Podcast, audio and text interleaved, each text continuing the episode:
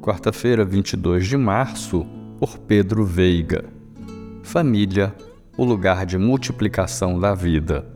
Deus os abençoou e lhes disse: Sejam férteis e multipliquem-se. Encham e subjuguem a terra.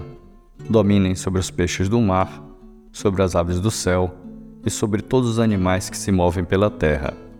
Gênesis 1, verso 28.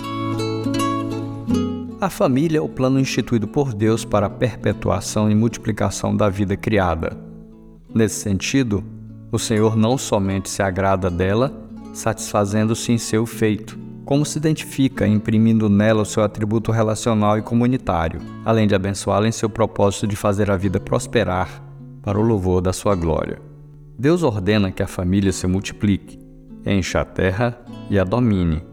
Logo percebe-se que a comunidade é um princípio geral da vida. Nascemos em comunidade e perpetuamos isso, seguindo adiante na busca de formar uma família, casando e tendo filhos. O individualismo de nossos dias é mortal para a família. Ele promove rompimento e divisões que só multiplicam morte.